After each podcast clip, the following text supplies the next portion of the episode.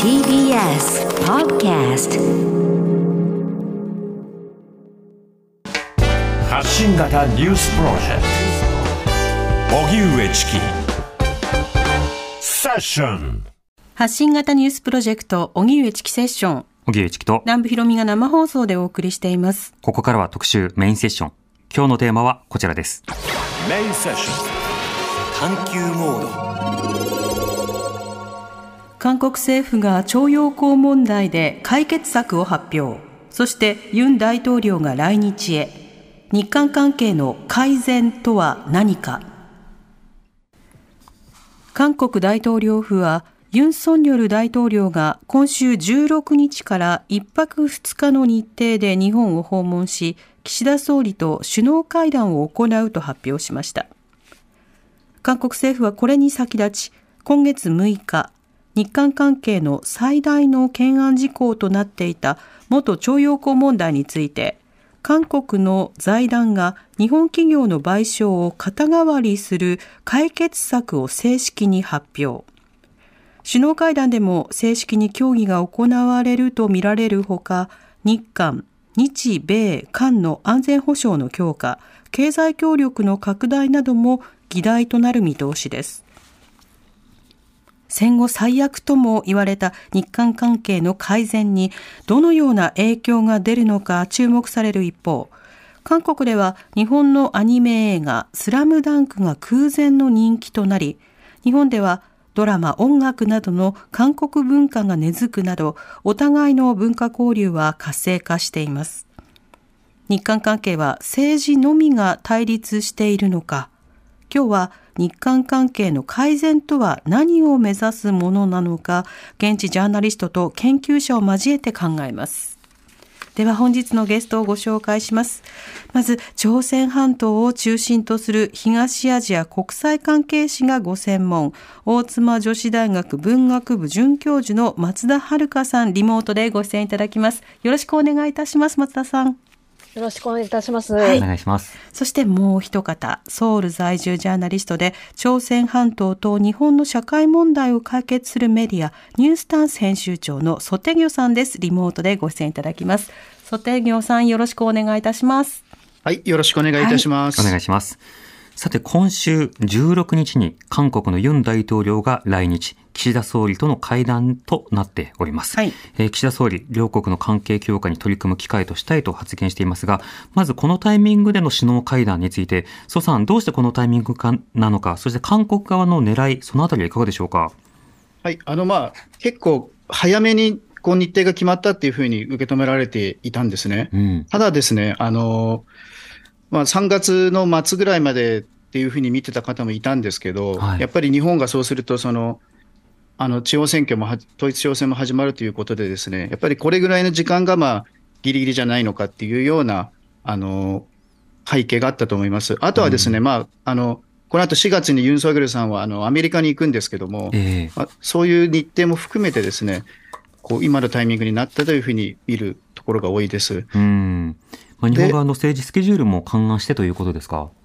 そういうふうにあの受け止め、あとはですね、まあ、あのユン・ソギョルさんが、もうここが今、限界だっていうふうに決めてですね、こう、こう結構強い力で今回の日韓、まあ、この後お話出ると思うんですけども、うん解決策を推進したという背景があるので、そういう意味でもこう前倒しになっているっていうような部分があると思います。うん。まあ、それを早く確定するという意味合いもあるのかもしれません。この点、あの、松田、松田さん、このスケジュール、えそして狙いなどについてはいかがでしょうか？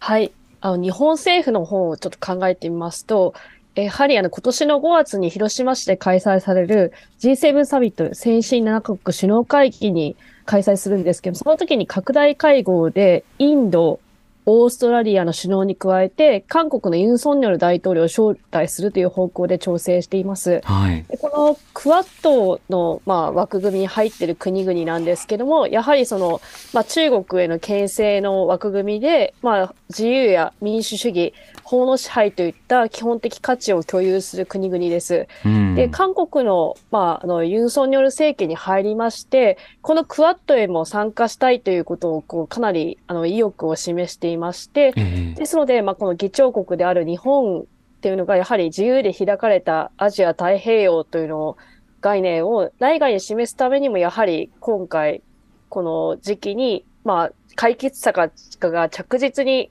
履行されるかどうかということを見て、まあ、首脳会談を、まあ、開いて、その G7 に招くかどうかということを考えているように思われます。うん。あの、この解決策というものが出されたことで解決ムードというものを高めていく。まあ、そのタイミングのためにも前倒しし、そして G7 の前にという、そういったお話もありました。その解決策をまあ見ていく、読み解いていく前に、改めてこの元徴用工問題、これはどういった経緯があったものなのか、松田さんいかがでしょうか？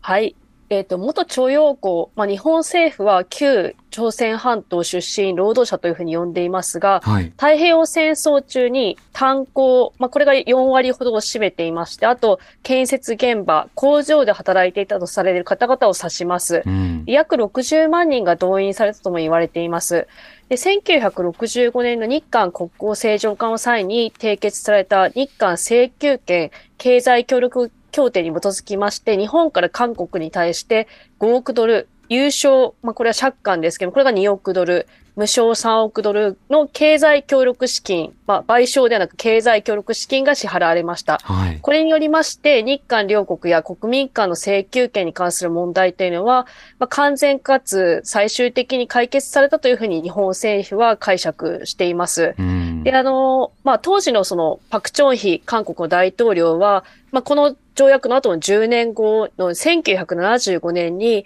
まあ、死亡した元徴用工の遺族に対して5億ドルの一部を保証として支給しましたが、生存者や、まあ、負傷者に対しては支給がされていませんでした。うんですので、まあ、1999年に今あの、まあ、徴用、元徴用工の、まあ、原告の一人であるヤン・クンドクさんをはじめとする、まあ、人たちが、日本政府と三菱重工業を相手に、まあ、日本で裁判を起こしました。はい。で、その結果なんです。これ2008年に最高裁で上告が棄却されたということがありまして、今度はヤン・クンドクさんらは韓国で訴訟を起こしまして、その結果、2018年に日本の最高裁判所にあたります、韓国大法院において元徴用工に対する損害賠償の支払い等を日本企業に命じる判決というのが確定されました。はい。でこれがまあ、あの日韓関係が、まあ、戦後最悪と言われるようなところに、まあ来るきっかけになってるんですけども、まあ、戦後最悪を避けるためというので、まあ問題になるところが、この判決の後に、まあ原告が韓国国内にある日本企業の資産の差し押さえというのを申請してるんですけども、この資産が競売にかけられて、売却させるというその現金化というのを強制執行が現在しま迫っている状況でして、ええこの強制執行を避けるという意味でも、まあ、韓国政府は今のタイミングで解決策を提案したというふうに考えられます。うん。あの、なお、この、えー元徴用工問題を、日本政府はまあ労働者問題というふうに言っているわけですが、この言葉選びというのはどうしてなんでしょうか？えっと、この徴用工という人たちのその考え方、これに対する見方の違いっていうのもあると思うんですけど、ええ。まあ、日本政府は必ずしもこの徴用工が強制的な、ね、こまあ、働かされた人だけを含むものではないというふうに言っていて、ええ。で、そうではなくて、まあ、韓国政府は、まあ、その、状況的なものも含めて、まあ、徴用令が出た後の人たちだけを、まあ、日本政府はちょっと狭い意味で徴用工と言ってるんですけど、それよりももっと前に、まあ、官民のあす、官、官を斡旋ですとか、あと状況的に、まあ、そこに行かざるを得なくなったような人の労働者も含むというような解釈をしているので、うん。その意味でも、この強制性に対する解釈の違いがあるというふうに思われます。うん、なるほど。この、まあ、元徴用工問題について、これまでの経緯、松田さんから説明していただきましたが、蘇さんの方から何か補足などはありますか？そうですね。あの、まあ、この問題を、まあ、その、ご徴用された方たちがですね、こう、日本でまず90年代に裁判を始めて、まあ、その途中で、まあ、先ほどあったような、その、まあ、強制性を認めるだとかっていうような判決が一部であったりしたんですけども、結果的に、まあ、敗訴したわけですね。うん。で、次その裁判の舞台を韓国に移してですね、あの、裁判を続けたわけなんですけども、それがまあ今回、あの、まあ今回っていうか12年に勝訴して、18年にそれがまあ確定したということになるんですけども、やっはい。ぱりこの裁判っていうのはですね、この被告の、被告じゃない、原告要はあの徴用された方たちだけがやってたんではなくて、日本のですね、たくさんのこの弁護士の方とか、まあ、市民団体の方とかがですね、一緒にこのまあ約30年ぐらいですよね、25年から30年ぐらい裁判を続けてきたんですね。うん。その裁判が、まあ、その途中で今言われているようなことっていうのはずっと議論されてきたところなんですけど、それがもええう法的にどうなのかとか、日本政府はどうなのかって、それも全部含めて、で、韓国はこの植民地支配における不法行為っていうのは過去に解決されていませんよっていう解釈を持って、今回のけあの判決が出たんですけども、うん。そういう意味で、この、これまで決まって、これまで日韓の間で、こう、当たり前だと思われていたことが、新しくこの植民地支配の不法性とは何ぞやっていうようなですね、ええ。その、植民地支配とは何だっていうのをこう今突きつけられたような状況だっていうふうに、で、それをですね、要は日本政府も、日本社会も、韓国政府も、韓国社会も、これをどういうふうに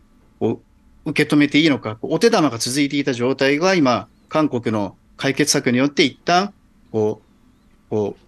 落ち着くというようなうん形です。まあ、それがいいのか悪いのかっていうのは、いろんな方のいろんな意見が出てるんですけども、ええ今そういうお手玉が止まったという状況だと見ていいと思います。うんまあ、両政府はこれを過去に政治的に解決したというふうに位置づけてきたわけですけれども、あの法的な争いを経た上で、韓国の司法システムの中では、やはりその支払い、請求というものは認められるべきだというようになった。それに対してしかし政治的に決着をしてきた、あの両政府がどういうふうな落としどころを模索しようかということで探ってきたという経緯があるということを今お二人からお話伺いました。で、これ仮にその強制執行、要はその現金化というものが行われた場合、松田さんこれ日本政府をはじめとしてどういったことが懸念事項として挙げられていたんでしょうか？そうですね。やはりその、まあ、日本政府もそうですし、日本の企業が、やはりこの賠償ということではなく、その経済協力資金として支払っているので、まあ、この問題はあくまでも解決しているというような立場なんですけども、それがまあ覆されるということになると、まあ、この元徴用工だけでなく、あまあ、あらゆるその戦争に関連した被害者への個人の賠償という責任ものが生じますし、まあ、ひいては日本国内の、その、まあ、戦争に伴う被害を受けた方々への、まあ、賠償も必要になるっていうふうなことがあります。なので、それをこう全て賠償することがで、まあ、現実的に考えてできないというところで、まあ、あの、個別の請求権というのを認めないというふうに多分述べているんではないかというふうに思います。うんまあ、一つは国家間の様々なあの課題というものが、えーさらにこう訴求されて、つまり遡って追求されることになるだろうと。ひいては日本の司法システムなどの中でも、そもそもまあ、例えば空襲とか様々な被害者に対して、あの、しっかりとした保障などをしてこなかった状況があるので、そうしたところまで広がることへの懸念というものが、まあ、日本政府側から示されているという点ありますね。一方で、蘇さん、あの、この徴用、元徴用工問題、えー当然訴訟した、えー訴訟を起こしたその原告、そしてそれをサポートする市民団体など、えーそもそも、まあ、そもそものえー請求権規約が不当なのだということで声を上げてきた方々、この方々はどういったことをこれまで要求し主張してきたんでしょうか？やはりですね、あの、まあ、やっぱり期待値っていうのと現実のその、どこまでそれがこう、満たされるのかっていうところで常に葛藤していると思うんですけども、はい。一番最近のですね、この、2018年10月にこの判決が確定してですね、その後の動きを見ると、やっぱりこれが、あの、満額回答っていうのは、やっぱり、あの、被告企業の謝罪、そして賠償という名前の賠償、さらに、あの、これまであの、日韓関係、あの、日本が過去の、あの、歴史を振り返ってですね、強制徴用、強制動員の話っていうのを宣言に盛り込んだことがないんですね。うんこう植民地支配の反省っていうのはあるんですけども、えそれを盛り盛り込んでもらった新しい、あの、まあ、日本政府の謝罪っていうようなですね、その満額回答があったんですけども、やっぱり今はもう、その日本の政府のやっぱり堅くなな態度もあって、で、そこの、さらに、この原告の方たちのですね、やっぱりもう今、この裁判を起こした当事者の、徴用された当事者の中で、今ご存命の方が今3人しかいないんですねえ。はい。で、いずれも90歳を超えて、一人の方はもう100歳になっててですね、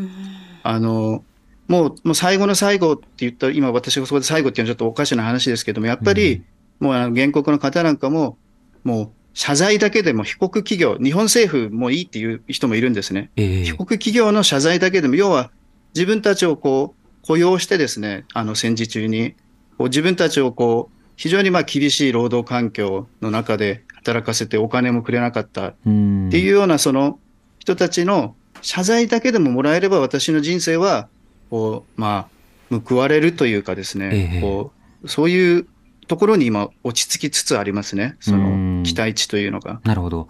その満額のゴールというものを当然目指しながら運動は進めてきたわけですけれども、ある種その時間とか様々なものもあって、まあ、最低でも謝罪というような、まあ、そうしたところにこう、なんでしょう、こう落ち着いてきたというか、少しこう譲ってきたというか変化があったということですか、はい。そうですね。やっぱりあまりにも日本政府の立場が、こう、確固としててですね、やっぱりこの問題っていうのが、そもそもが、今はその、徴用された原告の元労働者の方とですね、徴用工の方と、被告企業のこう民事訴訟なんですね。ええで、そこに政府が過去の協定違反だっていうふうに飛び込んできた、日本政府が飛び込んできたっていう、この、ずあの、絵柄、絵柄、なんていうんですか、背景があるので、うん。あの、そういう部分をちょっとこう切り離してですね、もともとの話はこれどういう話だったのかっていうようなですね、ええ。あの、ところに、こう一旦戻、戻ると、やっぱりそうすると、やっぱりこう、企業に謝罪をしてもらうっていうようなですね、うん。やそういうところが、こう、こうまあ、韓国のそういう支援団体の方とか原告の方を見てると、あれ、それもしてくれないのかなっていうような、ちょっとこう、これは政府と全く別の話なのに、そのごめんなさいの一言が言えないの、なんで言えないんだろうっていうようなですね、うん。一気にそこから話が、請求権協定がなんとかっていうような、もう難しい法的な話に行ってしまうと、ええ。もうなんかもう、ごまかされてんじゃないのかっていうふうに思うやあの方もやっぱりいるみたいですね。いろいろ時代的背景があるにせよ、その政府同士が決めたではないかということを、あの、周りから見ている人々は思いがちではあるが、当事者などからすると、自分が知らないところで政府が勝手に決めても請求権がないということにされて、でも自分は全然救済されてなくて、それに対して様々な裁判を行って、ようやく認められたことについて、また国が介入してきてっていう、そうしたようなその状況というものが、どういう問題なのか、まあ、見る目線によって随分違うということもよくわかります。その上で、では、あの、松田さん、今回の解決策として提示されたもの、これ一体どういったものなんでしょうか？はい。えっ、と、今月の6日に韓国政府の行政安全部というのがあるんですが、そこの傘下の日程、これ日本帝国主義の意味なんですけど、日はい程強制連行被害者支援財団、これ、まあ、いいわゆる財団と言われるものが、日本の帰国企業に代わりまして、そう大本院で勝訴が確定した3件の確定判決の原告14人に対して、その財団が民間の、まあ、日本企業ではなく、韓国の、まあ、企業を含む民間の自発的な寄付などで調達した資金を賠償金と、またその支払いが遅れている遅延利息として支払うものというふうなことになっています。うんで実際にもう10日の時点で、この幅広い被害者を対象とする特別法の制定というのも、本格的にもう作業が着手されています。うんうん、これ韓国政府がこういった解決策を提示してきた、この理由というのはいかがでしょうか？はい。やはりあの、えっ、と、皆さんもご記憶にあると思いますが、まあ、2015年の、まあ、いわゆる慰安婦合意合意の際に日本政府が、まあ、10億円を拠出したわけなんですけども、はい。まあ、その慰安婦合意がまあ2018年、まあ、保護にされ、まあ、今、いわゆる、まあ、文在寅政権になって白紙化されたということがありまして、うん。まあ、日本の世論を考えると、まあ、その日本企業に携わらせるというのが、まあ、難しいというふうに、まあ、判断した結果なのではない。まあ、と日本の、先ほども宋さんもおっしゃったように、すごく政府の態度が堅くなで、まあ、この問題は終わったんだっていうのの、こう、まあ、いその、まあ、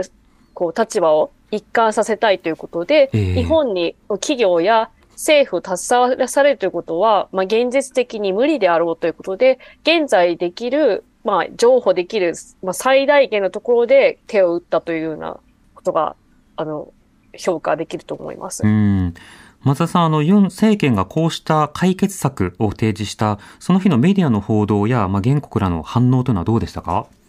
そうですね。やはりあの、まあ、ユン大統領は大統領のその公約の、大統領選挙の公約の中にもこの解決策というか、まあ、その日韓の、まあ、連携というのことを言っていて、まあ、未来のための決断という言葉を使って、まあ、説明しています。うんやはりその北朝鮮との緊張関係が非常に厳しくなっている現在で、まあ、日、日本とアメリカと韓国との三国間の連携というのは強固にするためにも、日本との関係改善は必要であるというのが、まあ、大統領選挙の公約以降、まあ、ずっと一貫して言ってることです。ただやはり、まあ、韓国国内では先ほどソさんもおっしゃったように、非常に、そう、日本の関与というのが、まあ、消極的に見えるので、非常に厳しい、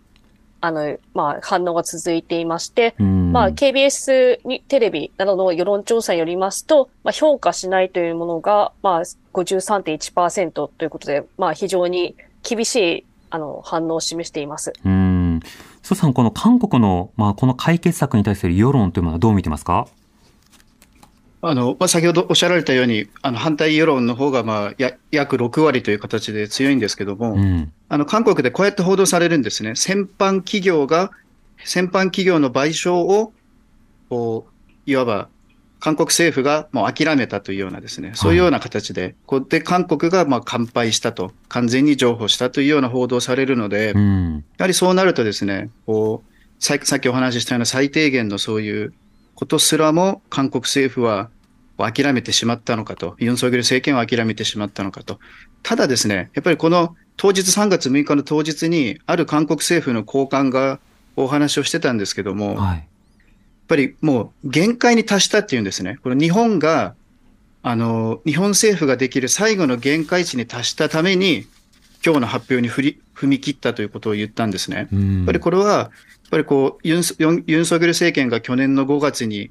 発足してですね、まあ、その後、まあ、最近の6ヶ月ぐらい、この日韓協議っていうのを非常に一生懸命やってきたと言われてるんですけども、えぱりあまりにも日本政府のやっぱり立場が強固でですね、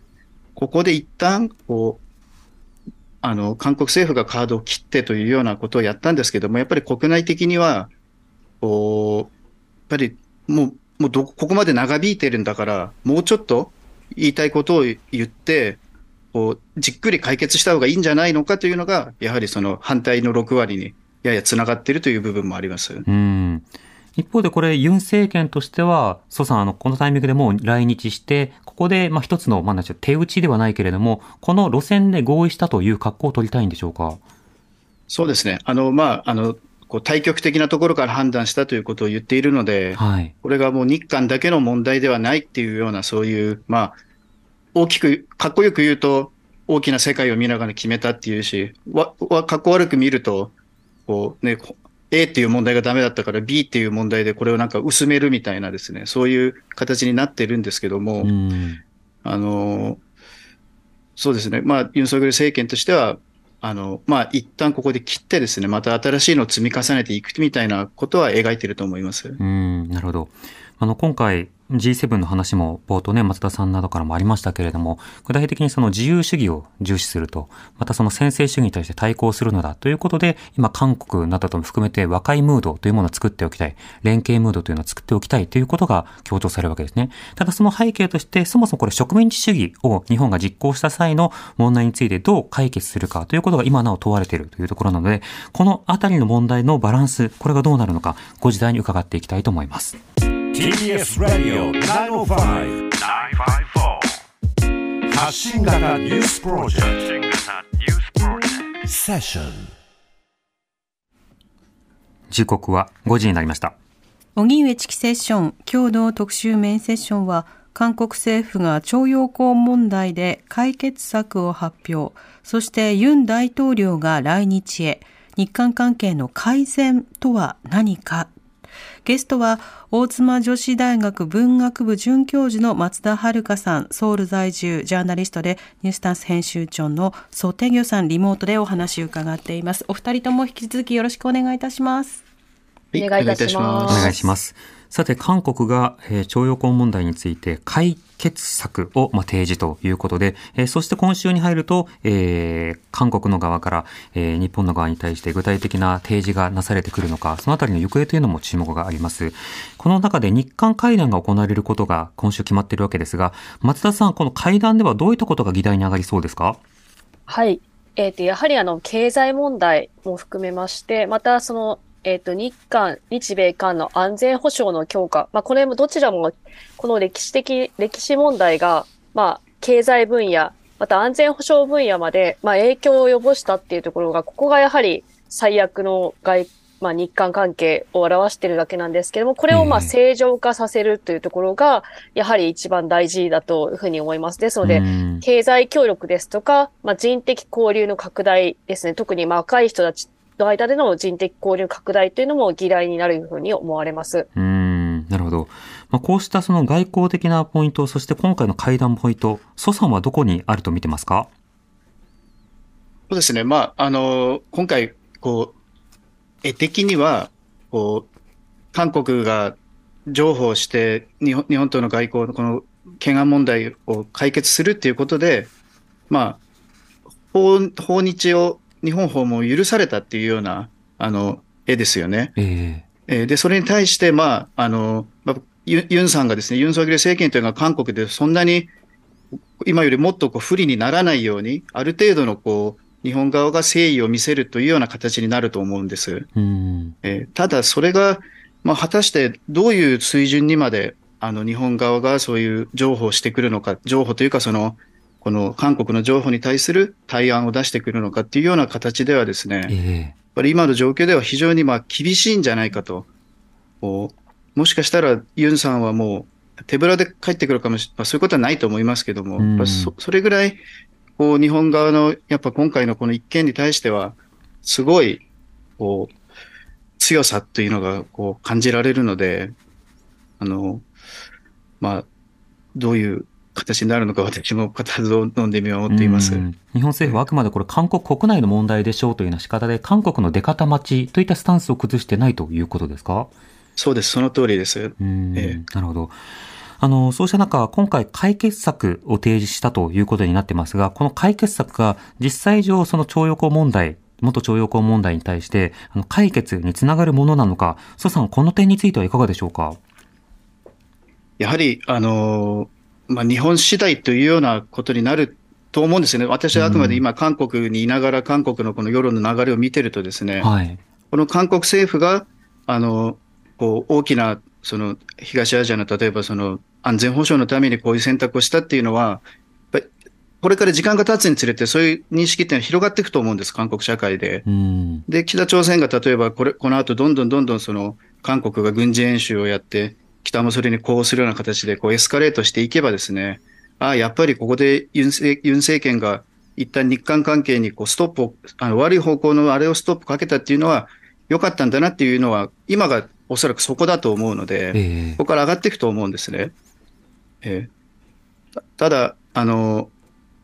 ちょっと待ってください。今、なん何のお話でしたっけ？あえっと今回のあのものが本当にその解決策となるのか、あの、あはいはい。おそらはくその今話されたように、はいはい。あの今回の解決策を提示することによって、日韓関係の緊張をほぐしていこうと。で、それがある程度ほぐれたねというふうに、将来にわたっては振り返られるかもしれないと。ただ他方で、その原告や当事者の方々に対して、それが納得いく解決策だったと語られるかというと、そこは結構蓋をされて忘れられそうなところがあるので、そちらはこう、まあ、お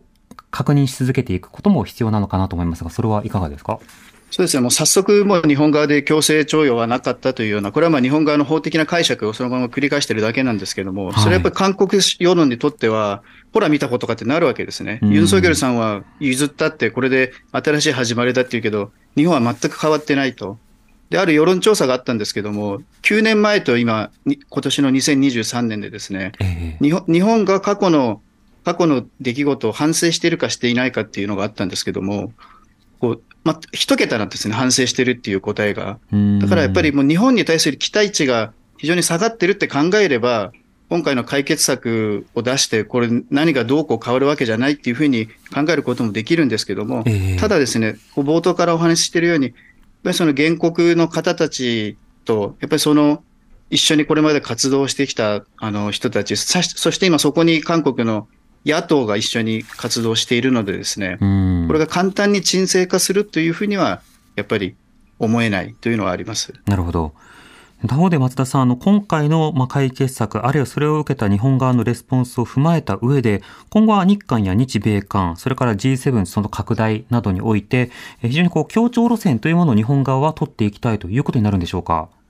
そうですね。まあ、これはあの、韓国側の出方を日本側は見てるんですけども、ただはい韓国側も全く日本側に、その、なんですかね、譲歩とかそういったものを求めてないわけではなくって、えっ、と、まあ、韓国の駐日大使のユン・ドンミンさんが、まあ、日本のメディアですね、毎日新聞ですとか、朝日新聞にインタビューが出てるんですけれども、ええ。やはりその、まあ、日本側の感覚では法的に終わったとしても、被害を受けた人はそういうふうに思ってないっていうことは、やっぱり理解するべきであるっていうことを、まあ、再三にわたって言っていて、まあ、韓国側としてはできるところまではも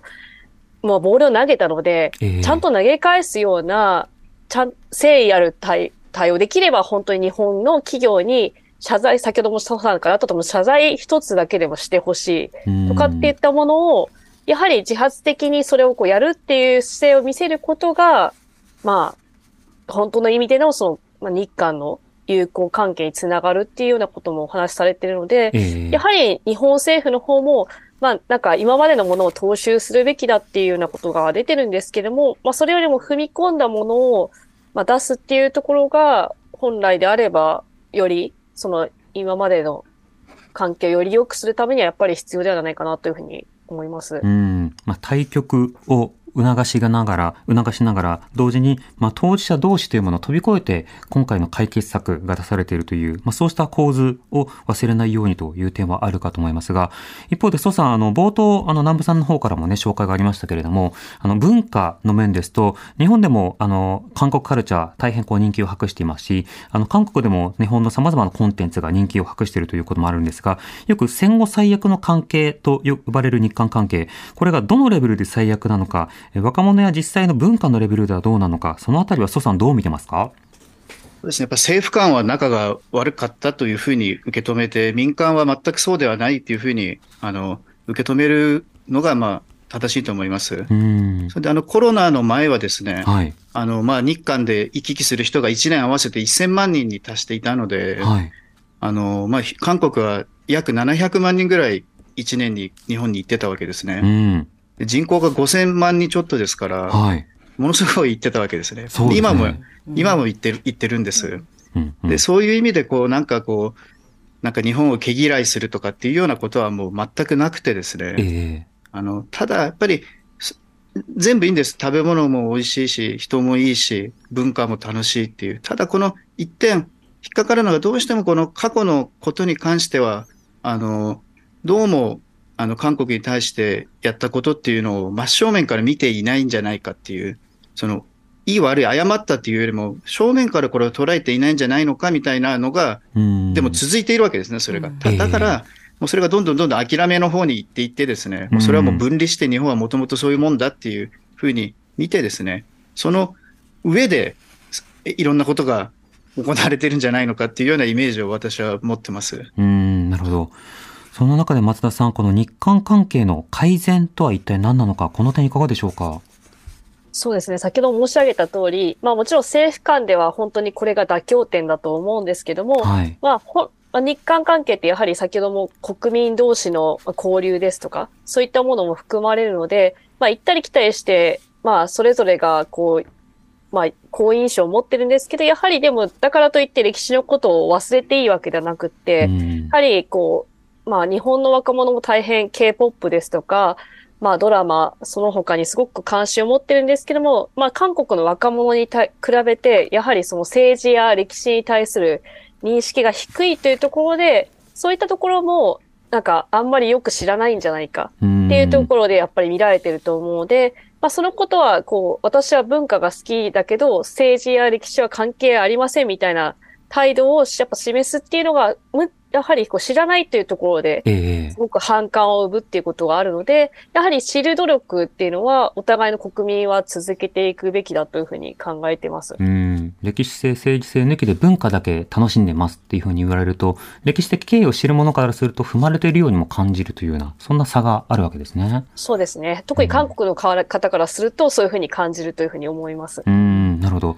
一方で、蘇さん、あの、韓国国内では、例えば昨今の北朝鮮や中国の動きについて、まあ、警戒感や、あるいはその、まあ、アメリカ、日本などとの連携を探る必要性への意識というのは、これは高まったりはしているんでしょうか？これはもう政権とセットなので、例えうんば保守政権の場合は必ずそういう方向に行くっていうようなのは、もう韓国の市民の中にはこう刷り込まれているので、はい。それ自体に何か驚いて、驚くってことはありません。うん。ええただですね、あの、今回のその今、今日から韓国で始まった、あの、米韓連、あの、合同連合訓練があるんですけども、はい。ここれって、あの、韓国の人は、あ、また訓練始まったと思ってる、思ってるかもしれないですけど、もともとこういう訓練っていうのは、この訓練っていうのは、あの、1段階は防御、2段階が反撃っていうような戦争を想定してやってたんですね。ええで、今回は防御を全部すっ飛ばしてですね、あの、反撃、攻撃だけの訓練なんですよう。ん。で、しかもそれが韓国だけじゃなくて、朝鮮半島全土が舞台になってる、なっててですね。ええで、実際にこのシミュレーションじゃなくて、あの、機動訓練がいっぱいあるってあるっていうので、これ結構大きな出来事なんですね。もう戦争が起きて北朝鮮にこう殴り込むっていうような、そういうイメージも持って行われている訓練なので、はい。おあ、保守政権だからこういう日米韓の連携が当たり前だなっていうふうに思ってたら、あれっていうふうになる、ここまで行っちゃってるのっていうふうになる可能性もあると思います。うん。それは安全保障についての見積もりが変わったということなのか、それとも政権がより前にこうアグレッシブになっているのか、そこはいかがですか？これは、あの、アメリカの、あの、絵っていうのが最終的にはあると思います。で、それに対してうんユンさんがコミットしてるっていうのも当然あると思います。なるほど。確かにアメリカは今、その台湾情勢であるとか、朝鮮半島情勢に対して、極めてその、えー高い、そして悪いシナリオが起き得るのではないかという緊張感を強めていますよね。はい。うん。もうそそのことを踏まえてのレ訓練の内容ということですか？そうですね。今回の日韓のこの妥結に向かう動きっていうのも当然そこに組み込まれて考えられるべきだと思っています。うん、なるほど。こういったその妥結、そして合同演習の動きについては、松田さんどういった点に注目されてますか？そうですね。先ほども蘇さんもおっしゃった通り、まあ特にその戦争を見据えてということもありますし、うんあとまあ北朝鮮のその指導部を除去するためのその斬首作戦って言ってものも、はいこう実は有事の時のことを想定されていて、もう本当に有事が想定されているので、まあこれでこう偶発的なまあ衝突とかそういったものが、こう北朝鮮もそれに対して強く反発をしているので、うんまあ、そういったものがこう起こらないといいなというふうに本当に強く思います。うんそうした訓練に対して今度は日本も含めて日米韓の例えば合同の、えー方向性協力の枠組みがどうなっていくのか今後の行方も見なくてはいけないかと思います。今日は大妻女子大学文学部准教授松田遥さん、ソウル在住ジャーナリストでニュースタンス編集長のソテギョさんにお話を伺いました。お二人ともありがとうございました。またよろしくお願いいたします。ありがとうございましたありがとう。ございました。荻上チキ。